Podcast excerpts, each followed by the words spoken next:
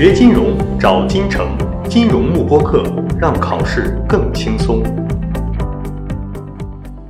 大家好，欢迎来到我们 CFI 小白课啊之证书普及课。今天我要和大家聊的一个话题就是如何申请 CFI 持证人。那么要满足四个小的要求。第一个小的要求就是一定要通过 CFI 三个级别的一个考试，考试通过之后才可以继续申请我们这样的一个持证人。第一个要求，第二个要求就是要有 CFI 认可的一个相关的一个四年的一个全职的一个工作经验啊，这样的一个工作经验不可以是任何的一个工作种类，必须要与我们的一个投资决策的一个过程相关的一个工作经验。所以大家如果在填写工作内容的时候，一定要注意是否与投资决策相关，这是第二点。第三点其实就是要有一一个业内人士的一个推荐人。两个人或者三个人，三个人就是不一定是要有 CFI 的一个持证人推荐，两个人的话就是有其中两个有一个人就是和你是同一个 CFI。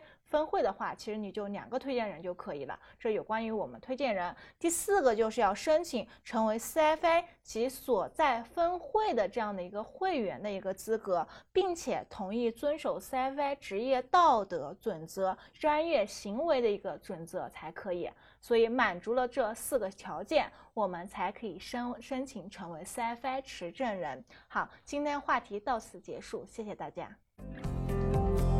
锁定金城教育，成就金融梦想。